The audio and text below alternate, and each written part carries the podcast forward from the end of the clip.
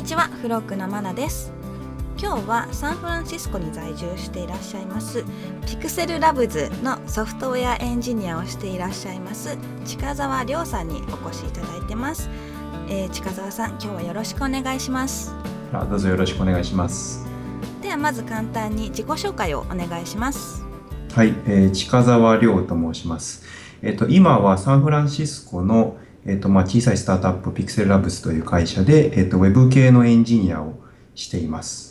えー、これまでは、えー、学生からも起業をしてっていうふうにこういろんなエピソードをお伺いしてるんですがそうですね、はい、はい、サンフランシスコに行き着くまでどういった 経歴をたどってこられたんでしょうか？かなり長くなりますけど。じゃあちょっとピンポイントでかみかいつまんでみましょうかどうしようかなから、うん、まあちょっと、えっ、ー、と、短めに。はい。えっ、と、そうですね。まあ学生の時、仲間とソーシャル系のサービスで会社作って、で、まあその時は Web のフロントとか、えっ、ー、と、デザインとかやってたんですけど、まあ卒業した後に、フラッシュデベロッパーとして、ウェブ制作会社に就職したんですね。で、その後、まあ自社サービスやりたいなと思って、DNA に、うんうん、えー転職してエンジニアとして。で、まあ、いくつかゲーム作って、で、その後また自分でもう一回起業したいなと思って、うん、えっ、と、友達と、えっ、ー、と、まあ、CTO という形で一緒に共同創業して、で、1年ぐらいやってたんですけれども、まあ、やっぱりなかなか思った形にならなくて、で、抜けることにしたんですね。で、その時に、まあ、次どうしようかなと思ってて、で、30になるまでに日本に出たいなっていうのは漠然とあって、で、やっぱりエンジニアとしてやってて、海外出るってなると、まあ、どこかって言ったらサンフランシスコ、シリコンバレーのベイエリアかなと思って、で、それで1ヶ月サンフランシスコに来て就活したんですね。あ、なるほど。それで、まあ、ビキっていう会社に出会って、うんうん、で、そこの会社はサンフランシスコにオフィスがあって、で、シンガポールにもオフィスがあったんですね。はい。で、そこからオファーをもらったんですけれども、えっ、ー、と、まあ、やっぱ、アメリカのビザすごく難しいので。ですよね。はい。はい、なので、その、シンガポールが開発の拠点だし、とりあえずシンガポール来ないかって言われて、うんうん、で、まあ、シンガポール、それまで行ったこともなかったんですけど、うんうんうん、もう面白そうだなと思って、はい。なんで、まあ、ちょっと行ったこともない国に決めて シンガポールにはどれくらいいらっしゃったんですか？で、シンガポールに2年ぐらいいたんですね。でただまあその間はずっとやっぱりその、あの、こっちのベイエリアの方に行きたいなって思ってて、はい、で、そのビキで行ければよかったんですけど、エンジニアがサンフランシスコからいなくなっちゃって、で、エンジニアリングは全部シンガポールでやるって形になって。ああ、そうなんですね。それで、うん、まあ、ちょっとビキで行く道が閉ざされてしまって、どうしようかなと思って、ってたところ、まあ、そのビキのコファウンダーで、はい、えっと、スタートアップをサンフランシスコでやっている人がいて、はい、で、彼からまあこっち来ないかっていうふうに誘いをもらって、で、ようやく、ようやく。サンフランシスコに先月来たと。ああ、先月来たてですね。はい、そうなんですね。はい。だいぶ慣れてきましたか、サンフランシスコは。そうですね。まあ何回か来たこともあったっていうのもあるんですけど、まあそそうですね。うん、慣れてきたと思いますね。なるほど。じゃあ今のサンフランシスコの会社で具体的にどういったことをされてるんですかね？そうですね。えっ、と、まあウェブサイト、ウェブアプリケーションの開発をしています。はい。海外で働くこと今回はこちらをちょっとメインに聞いてみたいかなと思っているのですが、はい。えー、そもそも海外で働きたいって思ったきっかけっていうのは何かあったんでしょうか、うん、そうですね。まあその先ほど申し上げたようにその30までになんか日本出たいなって漠然と思ってたそのまあ理由というか、はい、いうのは、えー、高校の高校の時に初めてアメリカに2週間行ったことがあって、はい、で、まあ、その時にも2週間でちょっと英語の勉強をしてたんですけど、うんうん、で、なんかその時に、なんでしょうね、なんか日本にずっといるのって、ちょっとなんかもったいないなって漠然と思ったんですね。なんというか、その、アメリカとか海外って、なんかその高校生の当時の僕からするとすごく遠いところで、うんなんかすごい、なんつうか、その高いところにあるようなものだと思ったんですけど、。うん、なんか別に行ってみると別にそこにいる人たちって別に普通だし。なんかそそんなに遠いとこじゃないなみたいな。ただなんかその英語が喋れてこういった環境にいればなんかもうちょっとその視野が広がるというか面白いことができるんじゃないかなっていうのがなんとなく思ってで、まあ、それからそのまた短期留学を何回かして。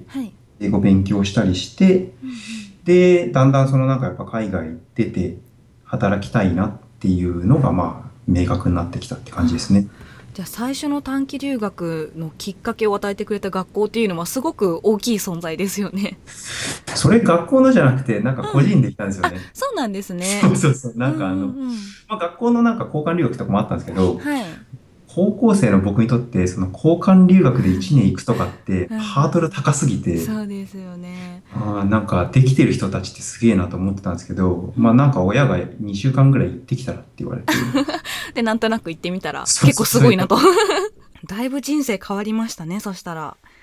そうですね、うん、それがなかったら多分、うん、なんか日本出ようとかあんま思わなかったかもしれないですね。うん、そうですよね実際に、えーそういった経験から海外に出て働いてみてっていうことをされて、えーうん。魅力メリットっていうのはどういったことを感じられましたか？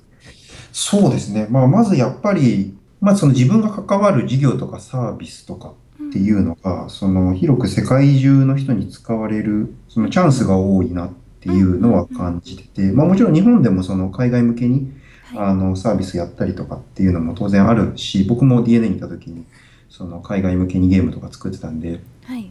それが別に全然できないってわけじゃないんですけども、うんうんまあやっぱり英語圏とかだと、例えば、そのまあ英語圏で、ウェブで例えばサービスとかやる場合って、その物理的な制約がなければ、その世界中どこの人にでも届けられるものなのうんうで、まあそういったチャンスが広がっていくっていうのが、まあまず一つすごい醍醐味というか面白いところだなっていうふうには思ってます。なるほど。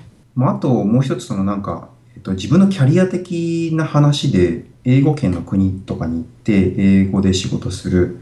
で、まあ、その同僚っていうのはそのなんか世界中から集まってくる人たちっていう人たちとまあ仕事していくっていう中で単純にすごいなそのキャリア的な視野が広がっていくなっていうふうに感じててで、まあ、例えばじゃあ、うん、なんだろう転職したいとか思った時にはいうーん、まあ、日本にいた場合って、まあ、日本の会社を当たっていくわけなんですけど、はい。まあ、例えばじゃあ英語ができてそういった経験があるっていう中で、なんていうかその国とか別にあんま関係なくなってくるんですよね。うんうんうん。まあもちろんビザの問題とかあるんですけど、はい。なのでそのなんかすごいそのキャリア的なその視野が広がるっていうのがあって、可能性が多いっていうことですよね。そうですね、可能性がすごい広がりますね。なんかどこでもうん。やっていけるようになるというか、そうですね。もうなんかうん。市場が世界になるので、そうそう。こうそれだけでも自分の働ける場所っていうのがどんどん広がっていきますよね。そうですね。実際そのなんかシンガポールで働いてた時も、はい。まあ、リ LinkedIn でちゃんと自分のレジュメを作っておくじゃないですか。うんそうすると、まあ、リクルーターからこう、まあ、メッセージってボンボンボンボン来るんですけど、はい。あんまりなんか国とか関係なく来たりするんですよね。そうなんですね。英語で書いてるっていう時点でもういろんな国からのアプローチがあるっていうことですかね。ありますね。うんうんうんで。まあ、シンガポールで働いてたんですけど、まあ、もちろんシンガポールの求人もあるし、まあ、マレーシアとか、うんうんうん例えば、まあ、えっ、と、タイとか、うんうんうんなんかそう、ヨーロッパの方からメッセージが来たこともあったし、そうなんですね。うん。なんか先日あの DNA の下拓さんとちょっとお話を聞かせていただいたんですが、はい。もうその時も本当に LinkedIn の凄さというか可能性っていうのをすごく熱く語ってらっしゃったんですよ。もうまさにその通りですよね。そうですね。まあ、うん LinkedIn はすごい重要ですね。その海海外でキャリアを築くにあたっては。もうみんな使ってるんで。やっぱりそうなんですね皆さんなんか、そう下拓さんもすごく熱く語ってらっしゃったので やっぱりその通りなんですね。うん、そうですねう。んうんうんそう。なので、はいまあそうですね。まあ世界中のそのまあ人材市場っていうところで自分が一人材として勝負できるっていうのはすごく面白いところですね。すねまあ世界中のうんその優秀な人たちとまあ勝負できるというか。うんうんうんううんん。ってとところはすごい面白いですね。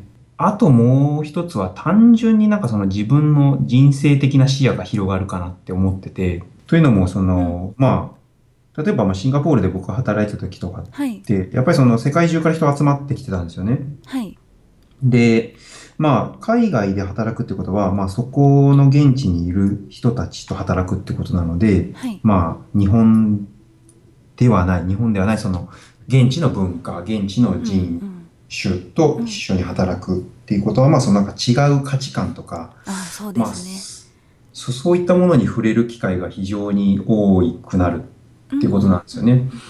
で、まあ、そのシンガポールで働いてた時に結構面白かったのが僕の右隣がパキスタン人で、左隣がイラン人でうんうんうん。正面がベトナム人で後ろに中国人がいたんですよね。はい。でもなんかすごいいろんな国に囲まれてた。えー、じゃあ仕事の仕方も全然違ってきますか？そうですね。まあ仕事の仕方っていうところに関して言うと、そのまうん。あソフトウェアエンジニアリングなんで、はい。やっぱりなんか基本的な部分は一緒なんですよね。うんうんまあただなんかその例えばランチに行った時とか、うんうん。なんかその日常生活の中で、はい。やっぱりなんかいろんなこう気づきがあるというか、あ、うん。ここってこういう風にするんだとか、あ。なんか、例えば食べるもの一つとってもそうだし、そうですよね。文化、宗教とか、まあそういった日常会話から、すごいなんかいろんなことが、なんだろう、学べるというか、うんうんうんうんなんか違いを知ってそれを受け入れられたらその分なんか自分もこう人に優しくできるというかこうなんか心に余裕ができる感じはありますよね。あ、それすごいありますね。うんうんうん。なんか、特にやっぱイスラム教徒に対する見方って全然変わって、確かに報道されているものと実際に出会うイスラム教徒の方の印象って結構違ってきますよね。全然違いますうね。んで、やっぱシンガポールってイスラム教徒多いんですよね。あそうなんですね。うんうんうんでうん、まあさっきのその、まあパキスタン人とイラン人もイスラム教徒だし、マレー系って全員イスラム教徒なんで、うんうんうんうん。すごい多くて、はい。で、なんかやっぱそこに対する価値観とかって全然変わって、うんうんう。うんん、なんかそういうところがやっぱり単純に、そうですね、まあ優しくなれるみたいな話で言うと、そうなんか違う、そのああいうテロとか起こしてる人たちって、まあ全くなんつうか、イスラム教徒ですらないなみたいな。そうなんですよね。そう自分ではそう言ってるんでしょうけどね彼らも。うん、だから、うんまあそういった、なんつうんですかね、まあ、うん物の見方とか視野がやっぱりうん広がるっていうのは、やっぱりすごいお面白いですね。そうですね。もう世界に住むっていうことの醍醐味の一つではありますよね。そうですね、はい。はい。じゃああそんな、まあ、魅力があって、まあ、海外にずっと住んでいこうと思われたと思うんですが、えー実際に海外で就職活動をする上でどんなことをしてこられましたか？そうですね、まあ就活したのは、まあはい2年前、その、うんうん。えっと、サンフランシスコに行った時なんですけれども、はい。まあまず最初にしたのは、まあ LinkedIn を整えるっていうところがまず最初ですね。うんっていうか、まあ LinkedIn 整えるか、まあレジュメを、英文レジュメを作るっていうのがそうまずですよね。ままずはそこからですよね。そう。まずそれがないと応募もできない。うんうんうん。で、まあ英文レジュメの作り方を調べて、はい。まあ英文で、これはネイティブの、えっとうん友人に頼んで、うんうん。えっときちんとしたものを作ってもらったんですよ。はいまあ、。自分のその英語に間違いとかそのあると良くないので、そうですね。まあ大まかな土台だけちょっと自分で作ってっていう感じですかね。そうそうそうそうそう。まあこういう経歴でこういう感じなんでこういう感じでちょっとお願いしますってお願いして なるほど。でまあそうですねあのいずれにせよなんかあのネイティブチェックは絶対に必要ですねそうですね。大事ですよね。サービスとかもあるのでそういうの使ってみてもいいと思いますし、うんうんでレジュメ整えて、まあ、そのレジュメのものをこうえっ、と引っ張ってきて LinkedIn に乗っけて LinkedIn のプロフィール整えてうんうんで、そこから、まあ、えっと、とりあえず正面からいろんな会社にこう、レジュメを送ってみたんですよね。はいはい。まあ、それこそ大きい会社とか、うんうんうん。自分がちょっと気になってる会社とか。そういったサイトってサイトっていうかその会社うん。はどうやって調べたんですか、もうひたすらサイトでこう検索して検索してっていう感じそうですね。まあ、基本的には、まあ、例えば、こう、まあ、じゃあシリコンバレーっつって思いつくのって、まあ、例えば Google とか Facebook とか、で Google とか Facebook で Google ジョブズとか言って検索するとうんうん Google のジョブページ出てくるんで、そこから自分に合ったポジションを探してうんうん。アプライみたいな。なるほど。じゃあまず自分の知っている企業からどんどんアプライしていってっていう形ですかね、そうですね。なるほど。で、まあそういったところでいくつかアプライして、で、1個返信が来たんですよね。うんうんで、面接しましょうみたいな感じになって、はい。で、スカイプで面接して、はい。で、なんかちょっといい感じだったんですよ。まあそしたら、その、スカイプ面接とか、あの、はい。ネットから送るってだけじゃなくて、はい。その、実際現地に行った方がいいんじゃないかって妻にすごく勧められて、あなるほど。もうすぐ、あの、航空券取って今すぐ行ってこいって言われて。なんか頼もしい妻ですね。それで、うん。わかりました。行ってきますと。できますって、サンフランシスコ行きのチケットをすぐに手配して、おおかっこいい。そう、それで、まあ、とりあえず現地に行って、うん。まあ、どうしたらいいかもわかんないけど、とりあえず行ってみようと思って、うんうんうん。で、現地に行ったんですね。はい。で、まあ、そこから何したかっていうと、まあ、そっちで働いてる友達とかいたので、そういった人に、あの、いろいろ人紹介してもらったりとか、まあ、日本にいる知り合いとかから、まあ、向こうで働いてる人知りませんかとか、うんうん。で、いろいろ紹介してもらって、で、まあちょっとこうこうこういうことでこっちで働きたいんですみたいなのを、すごいその、説明して、うんうんうん。で、まあまたなんかいい人いないですかって紹介してもらってみたいな、こうなんですか、あの、いいとものテレフォンショップみたいな感じで、うんうんうん。で、こう次々いろんな人に、その、会うみたいなことをメインにしつつ、まあ正面でも応募しつつみたいなことをやってて、で、まあやっぱそのテレフォンショッキングで進んでいくと、あまあなんか今、ここの会社実は、あの、人を募集してるから、ちょっとなんか紹介してみるみたいな感じで、うん。すぐに連絡してくれて、あ、じゃあ今すぐ来て、今から面接するからみたいな感じになったりとか、おお やっぱコネって大事ですよね。骨めちゃくちゃ大事ですね。うん。なるほど。なので、まあやっぱりそういう人のつながりうん。とか、ネットワーキングっていうのがまあすごくうん。大事だなって、やっぱりその紹介とかじゃないとなかなか難しいですよね。そのいきなり外国人をあまあその僕が向こうからしたら外国人そうですよね。外国人でしかもビザがない、うんうん。いきなりその送っそのねあの、うん。応募してきた人をいきなり取るかっていうとやっぱなかなか難しいのでですよねだからあの就活っていうか、まあ、コネ作りのためだけでもちょっと短期間でもいいから渡ってしまった方が早いかもしれないですね。うんそれはいいと思いますうね。ん、もう奥様グッジョブですねじゃあ。そうですね。本当に、うん、非常に感謝してます。なるほどなるほど、まあ、そういった感じで就活をされてきたと思うんですがこう中でもこういったのが一番大変だったっていうことはありますか？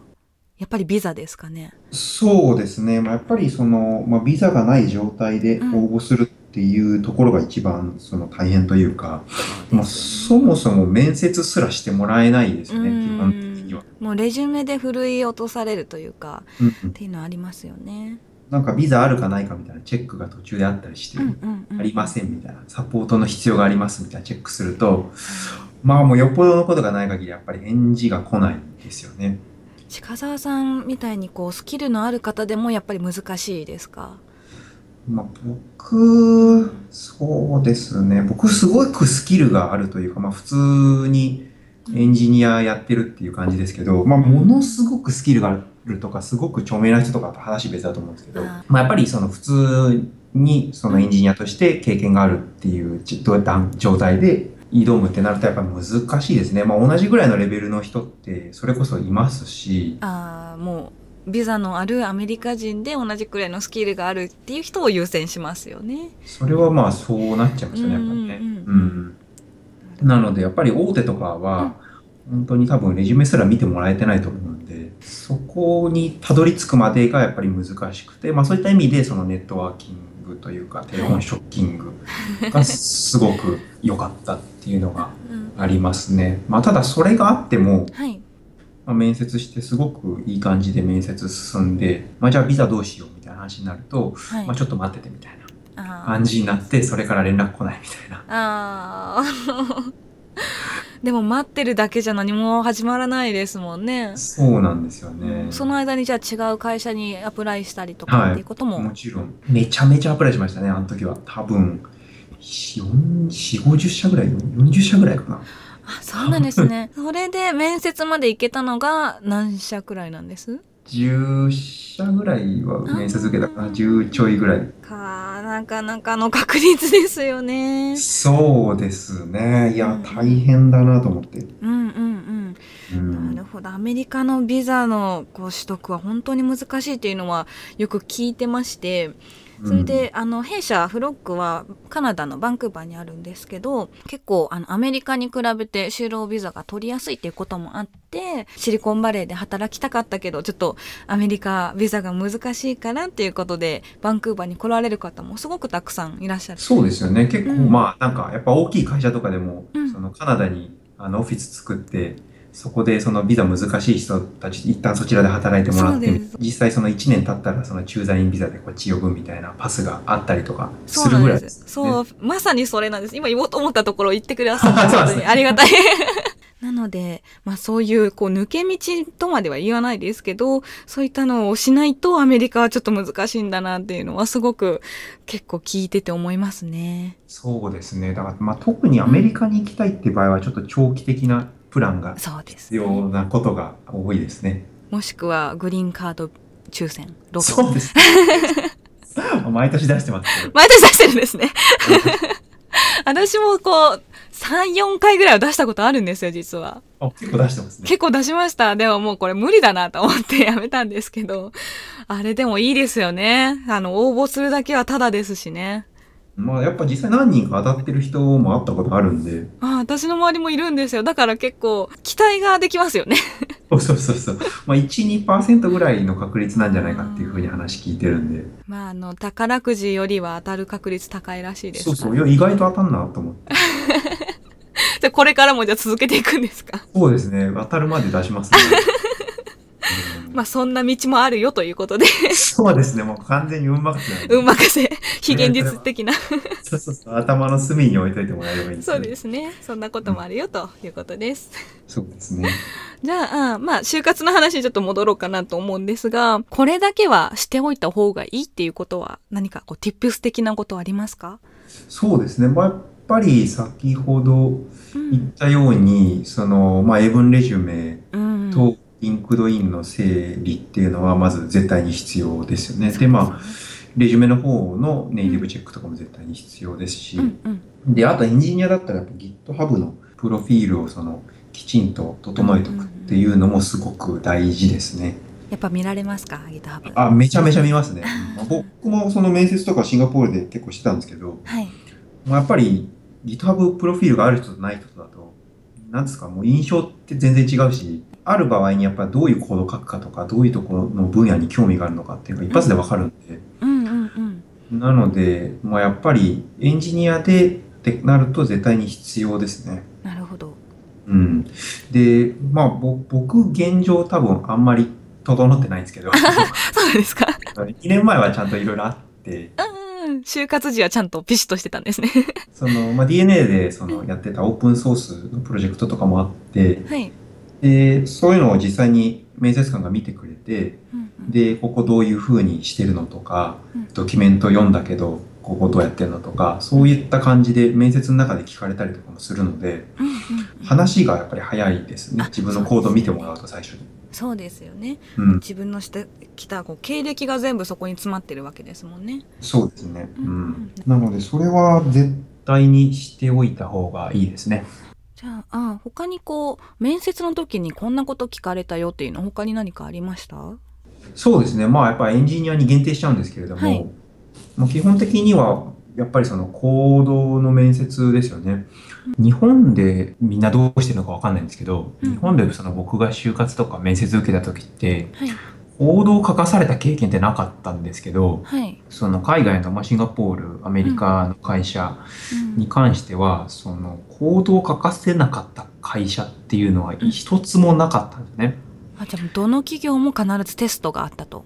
うん、絶対にやりますね。うんうんうん。まあいろいろやり方あって、まあホワイトボードで書くとか、あの PC 持ってきて横でやるとか、うんうん。まあ、実際にそのスカイプで話しながらこっちでコーディングするとか、まあいろいろやり方あるんですけど、まあ、コーディングの面接が必ずあるんですね。で、まあなんかその自分のアプライするポジションによって、まあなんかこういうの聞かれやすいとか、こういう問題出やすいとか、うんそういうポイント結構まとまってたりするんで、まあそういうのは結構見といた方がいいですね。じゃあそれに最初やるってなったらすごく緊張しますよね。そうですね。最初はすごく緊張しましたね。うですよん。ね。回を重ねるとまあちょっとあまたあるんだなっていう感じになるかもしれないですけど。最初もうビックビックしませんでした。一番最初すごく大変だったのうが、んうん電話面接するんですよね、最初に。はい。レジュメ通るといきなり電話しますみたいな感じになって、電話かかってくるんですよ。うんうんそれで、電話で、まあ自分のそのキャリアの概要とか説明したりとか、で、そこでそのなんか技術的な質問とかもしてくるんですよね。こういう場合どうなるとか、なんかそういうの聞いてくるんですけど、なるほど。それをじゃあ口頭で説明しなきゃいけない。そうそうそうそう。あで、ー最初、その僕2年前に就活してた時って、はい。まあ、そこまですごい英語ができたわけでもなかったので、うんですやっぱり電話すごい大変だったんですよね。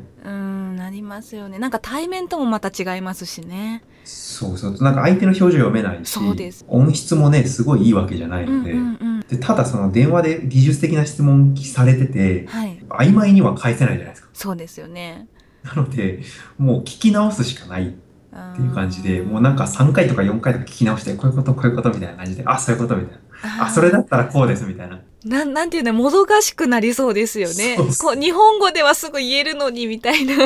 それは大変でしたね。まあ、なんで、あまあ、それに対してどうするっていう、なんか、の tips とかないですけど。そうですね。もう、なんか自分のこう、これまでの知識をこう、英語でし喋れるようになるしかないですよね。そうですね。まあ、それはすごく大事ですね。なんか自分の、そう、だから、就活しに行く前にはい、すごい準備したんですよ。ははははその時、英会話学校通ってて、うんで。自分でレジュメ作った後に、なんかこう、想定される質問集みたいなの全部自分で作って、あ、なるほど。で、これに対してどう答えるみたいなのも自分で全部書いといて、うん。で、その英会話学校行った時に、ちょっとなんかインタビューっぽくやってよみたいな感じでうん、うんうんうん。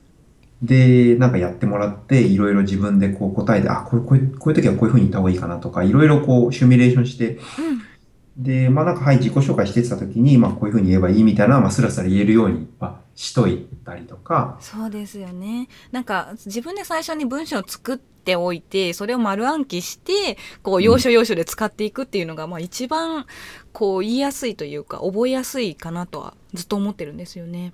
そうですね。それ、う絶対にやっといた方がいいですね。そうですね。うん。でもまあ、うん聞かれることとかも大体、なんでしょう。まあ決まってくるので、なんでその今の会社辞めたのとか、そうですよね。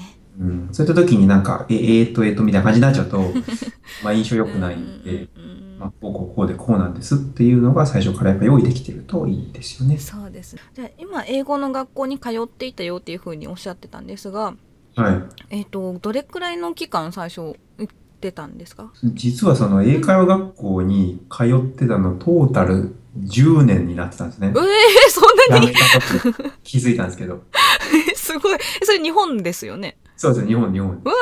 あすごいですね。じゃあもう相当なレベルにとちょっとプレッシャーをかけてみる。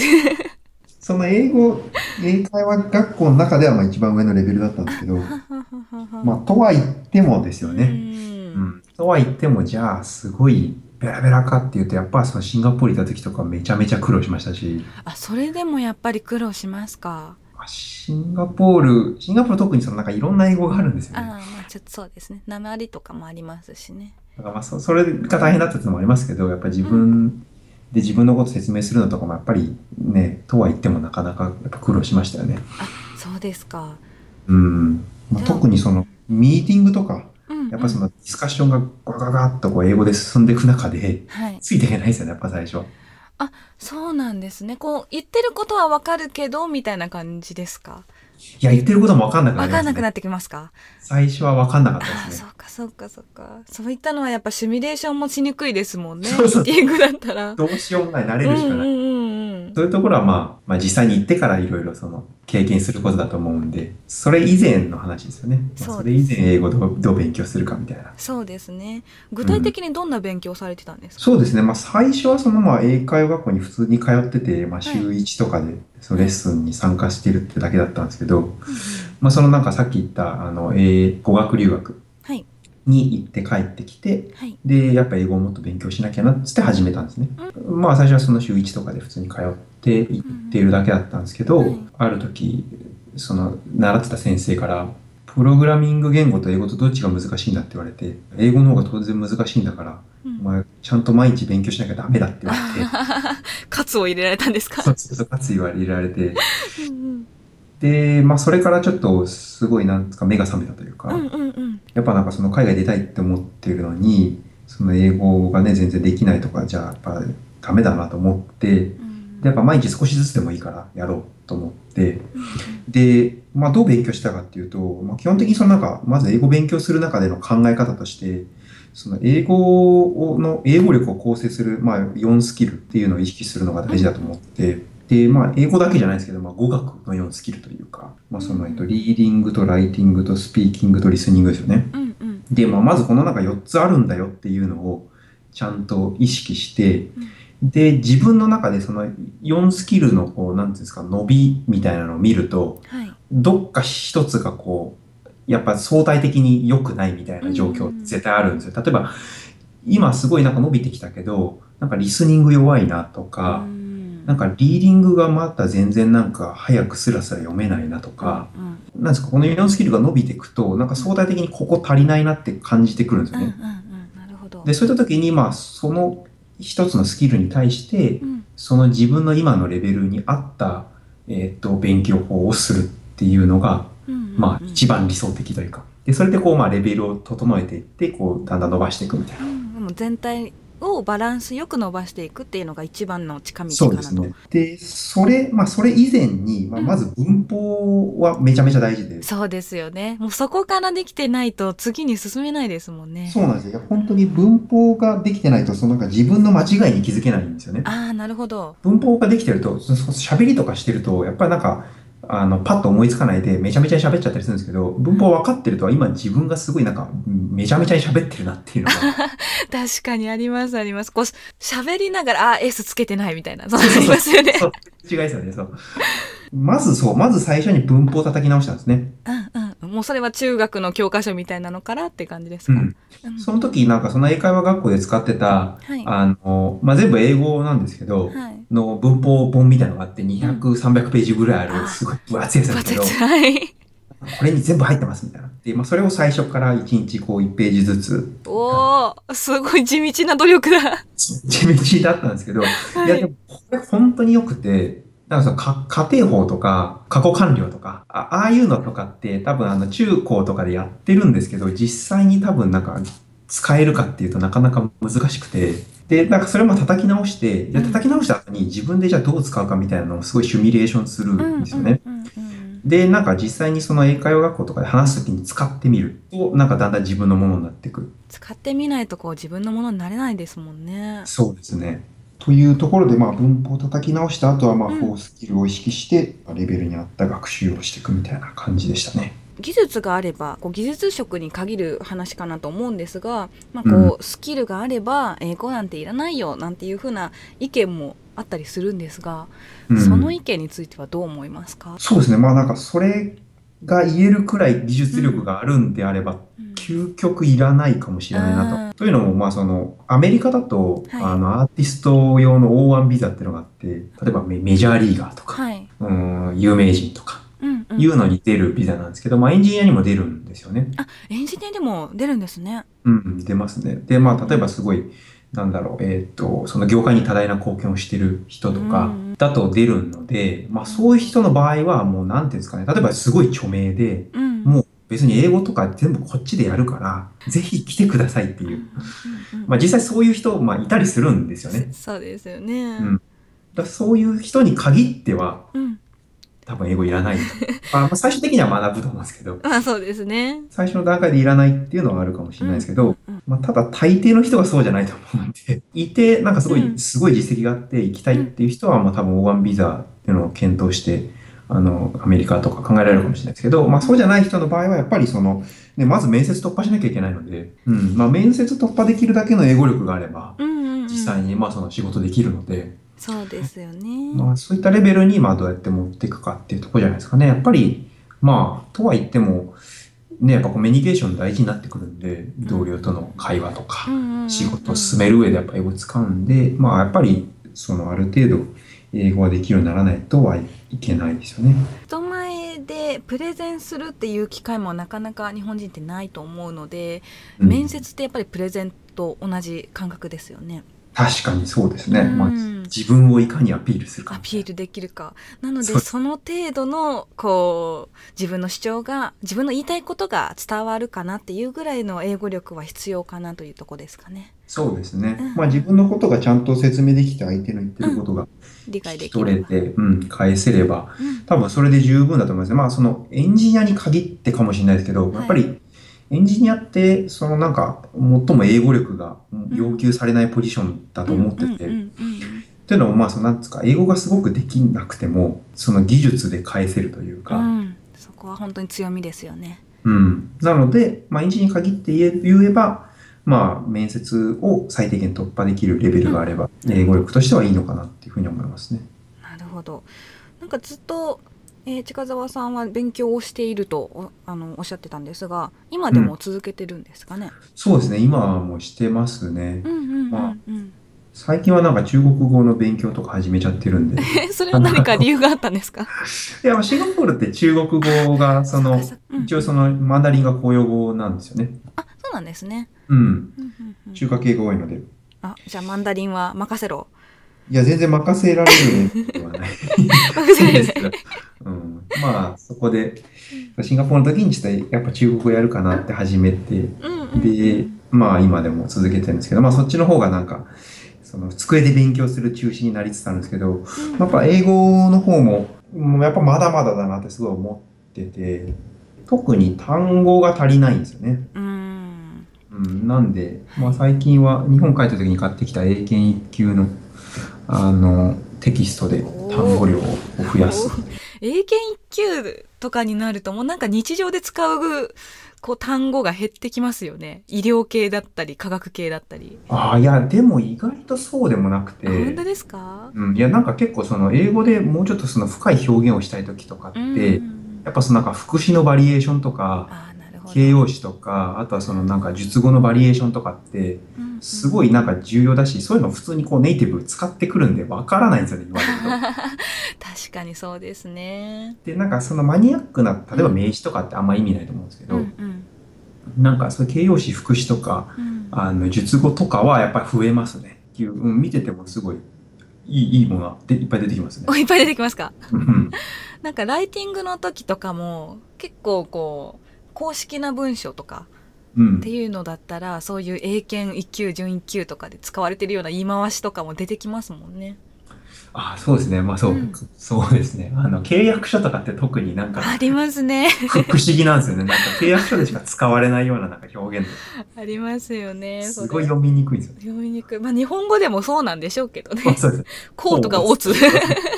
そうですね。勉強になりますね。じゃあ。そうですね。まあ、あとは、まあ、やっぱりそうですね。ネイティブの表現とかって、うん。うん、まあやっぱり最終的にはそのなんかネイティブとどう、できれば同レベルにうん持ってきたいって思うので、ですね。まあそのネイティブの同僚が話してるのをこう密かに反復してみたりとか、ああ、それいいですね。そうするとなんかどこ聞き取れなかったとかっていうのうんうんもうん。わかるし、うんうんうんうんっていうのをまあなんか意識してやったりしてますね。え。それは密かにメモを取ってたりするんですか？いや、なんかこうボソボソっとこそうそうう、なんとかつってこう、ボソボソ いや、喋るわけじゃないですけど、うんうんうん。密かにこう、まあ、心の中で反復とか、うんうんうん。ちょっとこの場面が来たら使ってやろうって感じですか？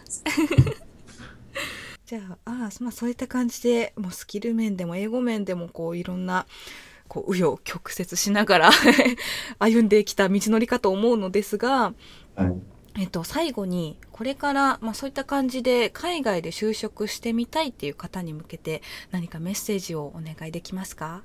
そうですね、えっとまあ、もし海外で働きたいって思っているのであれば、うん、多分今すぐに何かしら行動をした方がいいとは思いますね。うんうんうんまあ、今すぐ海外に出ろとまでは言えないですけどやっぱりいろいろ仕事とかねあの状況はあると思うんでただまあ例えばじゃあ海外に出たいと思ってんだったら今すぐその英語の勉強を必ず毎日するようにするとか、う例えば15分英語の勉強時間足してみるとか、あの何かしら始めた方がいいですね。あとは例えばどういう国に行くのかとか具体的にイメージしたりとか。リサーチしてみたり。うん、リサーチ始めるとか、うんうん、まあ、何かしら絶対にした方がいいですね、今すぐ。なるほど。で、まあ、もし今すぐ出れるのであれば、多分、すぐに出た方がいいと思いますね。やっぱり、早ければ早い方がいいと思うんですよ。うん、まあ、年を重ねてって、例えばじゃあ、まあ、えっ、ー、と、まあ、結婚して子供ができてとかなってくると、やっぱりその、自分一人で、そのじゃあ出たいから出ようっていうことになりにくかったりもすると思うんですよね。まあ、僕の場合はすごい妻がサポーティブなので、比較的すごいそのやらせてもらえてるんですけれども、なかなかね難しくやっぱ年重ねていくとなっていくと思うんであのあとはまあ早い方がやっぱりその吸収もね早いって言われますし、まあ、それはどうかわかんないですけどね、まあ、でも、あの遅すぎるってことはないと思うんで、あ全然そこは気にする必要ないと思うんですけど、まあ、早ければ早い方がいいんじゃないかなっていうふうには思いますね。あともう一個その伝えたいのは、はい、海外出る前に自分の強みがどこで、うん、まあ、そのどこならばその海外に出て勝負できるのかっていうのは自分の中でちゃんと明確にしといた方がいいなっていうふうに思いますね。